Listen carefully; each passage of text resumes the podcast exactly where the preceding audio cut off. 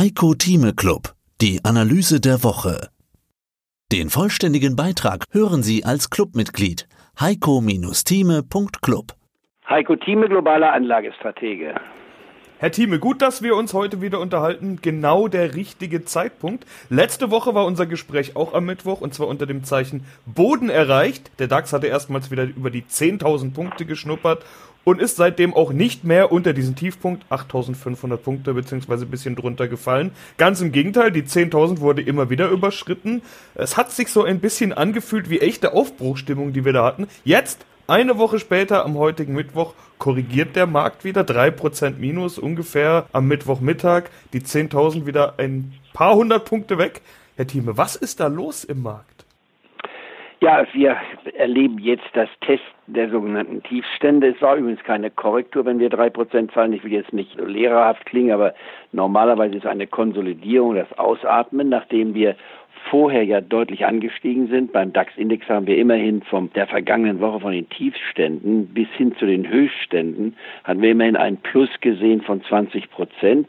Beim Dow Jones Index waren es sogar auf Schlusskursbasis. Wenn man die Basis nimmt vom Montag und vergleicht es dann mit dem Donnerstag Schlusskurs vergangene Woche, hatten wir einen Anstieg von 21 Prozent gesehen. Und das erfüllt die Definition aus meiner Sicht der Hosse. Denn eine Hosse heißt plus 20 Prozent auf Schlusskursbasis.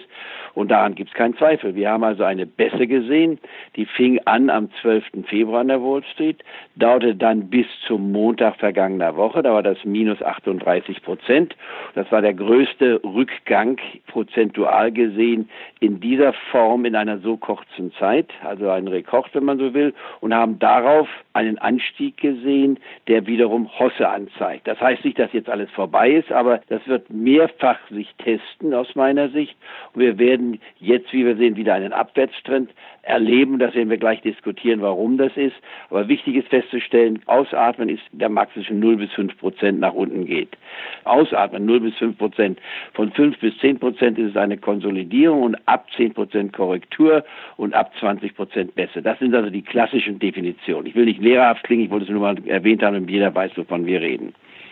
Ja, dann wollen wir natürlich noch gucken, was genau denn da jetzt passiert ist? Ist das ein Trading-Markt? Sind das die äh, Spekulanten, die da gerade den Markt machen? Oder was genau ist da passiert? Ich hatte ja gesagt, hat sich angefühlt wie Aufbruchstimmung. Die 10.000 wurde immer wieder nach oben hin überschritten und manch einer hat sich ja schon gedacht, juhu, jetzt geht's los. Jetzt sind wir auf einmal wieder bei 9.600.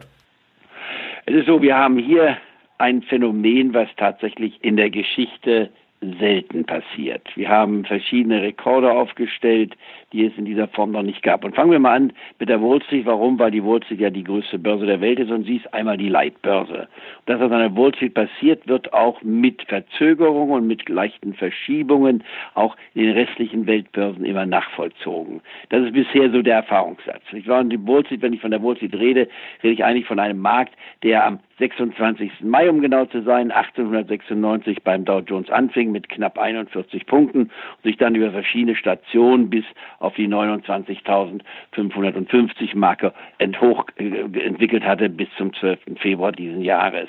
Und äh, in diesem Zeitraum, den wir gesehen haben, hat sich eigentlich die restliche Welt immer wieder an die Wall Street oder nach der Wall Street gerichtet. Deswegen nehmen wir sie auch und sie ist auch ungleich größer als jeder andere Markt. Der DAX-Index ist nicht mal ein Zehntel dessen, was die Wall Street ausmacht, nicht wahr? Also wir sind ein kleiner Winzling im Vergleich zur Wall Street. Deswegen Wall Street bitte immer zuerst betrachten, damit man auch globale Tendenzen daraus interpretieren kann. Ja, was ist an der Wall Street passiert? Wir haben hier das erste Quartal nun hinter uns und die Zahlen liegen jetzt vor.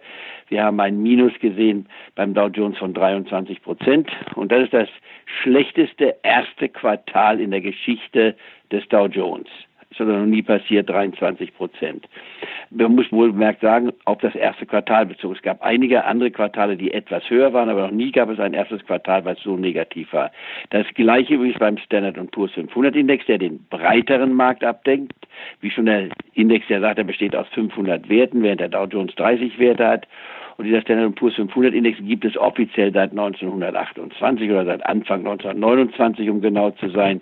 Und er hat in seiner Geschichte auch noch nie ein so schwaches Quartal erlebt. Das war ein Minus von 20 Prozent.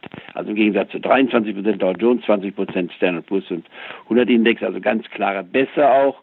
Und auf Quartalsbasis bezogen. Und dann der Ölpreis fiel um 66 Prozent, das Texasöl im ersten Quartal. Und so etwas hat es noch nie, weder auf Quartalsbasis noch nie in der Geschichte des Ölpreises gegeben. Nun ist der Ölpreis, die war ein Preis, der eigentlich erst so seit 1972 oder 73 frei gehandelt wird. Vorher war er ein festgelegter Preis. Insofern ist es ein jüngerer Index. Und wenn man sich dann weiter anschaut, der DAX-Index in dem gleichen Vergleich ist im ersten Quartal um 25 Prozent gefallen. Und auch das dürfte eine Ausnahmesituation sein. In anderen Worten, wir haben es hier mit einer Börse zu tun, die egal wie lange man an der Börse tätig ist, ob wie bei mir 50 Jahre oder mein Freund Hans Bernecker über 60 Jahre oder ein Jens Erhard, nicht wahr, der ebenfalls über 50 Jahre tätig ist oder ein Gottfried Heller, die alten Hasen sozusagen, die Urgesteine der Börse. Früher war es immer unser Altmeister Costolani, nicht wahr, der aus der Geschichte erzählen konnte. Wir haben hier ein Phänomen vor uns, was wir in dieser Form noch nie gesehen haben. Wir haben zwar Erfahrungen, wie man mit Crashs und so weiter umgeht.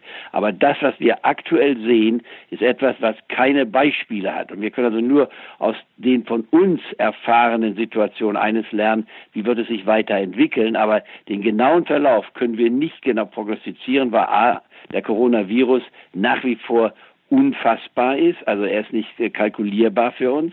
Wir wissen noch nicht, wie er sich im Einzelnen ausspielt. Wir wissen nur, dass wir hier laut der Virologen gewisse Vorstellungen haben, dass die Zahl der Todesopfer noch nicht in der Spitze erreicht ist, dass noch bis auf ganz wenige Situationen in China vielleicht und vielleicht auch in Südkorea man jetzt Herr der Lage wird, aber man hat ihn noch nicht besiegt, man hat ihn noch nicht erledigt, man hat noch kein Gegenmittel. Also all das ist Neuland für uns. Und was hinzukommt ist, es ist noch nie in der Weltgeschichte passiert, soweit ich es mir angeschaut habe, noch nie passiert, dass die gesamte Welt mehr oder weniger stillsteht, Ausgangsverbot ist, global, die Menschen nichts tun dürfen.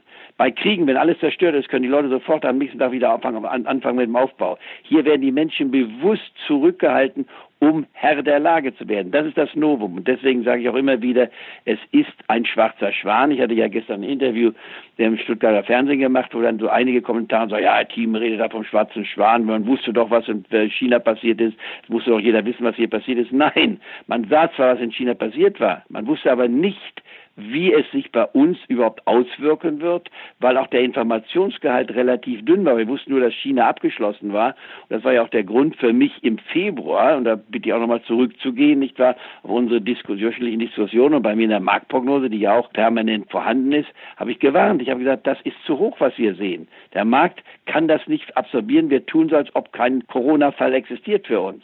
Aber dass es so weit runterkommt. Hätte ich auch nie gedacht. Ich sprach von 12.000 bis 12.500 so als Basis, wo man sich wieder einkauft und empfahlen, ich war 20 Prozent Liquidität zu haben bis 40 Prozent vielleicht, aber man hätte sagen müssen, nachher rein, im Februar raus, raus, raus. Das kann man aber nicht sagen, egal mit welcher Erfahrung man hier argumentiert, denn so etwas war nicht voraussehbar und dieser Radikalismus ist auch gefährlich, denn da hat man mal nur eine Chance, mal richtig zu liegen. wenn man schief liegt und es passiert nicht so, wie man sich vorstellt, dann ist halt, steht man mit leeren Taschen da oder verpasst die Chancen. Also das muss man immer wieder richtig einordnen. In anderen Worten, was wir erleben, ist ein Novum und ich versuche immer wieder aus der Situation heraus die Wahrscheinlichkeit aus meiner persönlichen Sicht unseren Clubmitgliedern darzustellen. Und das sieht wie folgt aus. Wir haben den Coronavirus jetzt gesehen, erleben ihn weiter. Die Problematik ist noch lange nicht beendet. Mehr dazu gibt's im Heiko Thieme Club. Heiko-Thieme.club. Heiko Thieme spricht Klartext. Der Heiko Thieme Club.